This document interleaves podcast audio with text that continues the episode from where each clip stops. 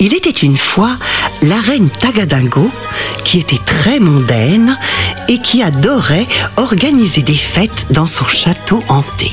Cette année, elle a organisé un super bal costumé pour Halloween et tous les monstres sont invités. Tous, sauf la sorcière. Parce que la sorcière rote et pète à table. Et que ça, pour une reine, ça n'est pas possible.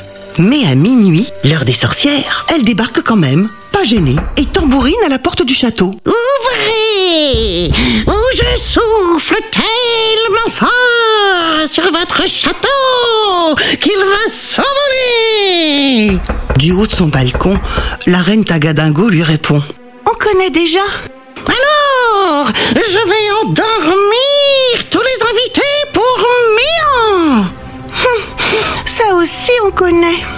sorcière hésite. Euh, Eh ben, je, je vais transformer le château en pain d'épices alors La reine Tagadingo baille. Oh, on connaît. Un duel de magie alors La reine Tagadingo sourit. Ah, là d'accord. Avec sa baguette toute tordue, la vieille sorcière rapetisse la reine Tagadingo et l'avale toute crue. Mais la reine Tagadingo se transforme en microbe. Alors la sorcière tousse et la recrache.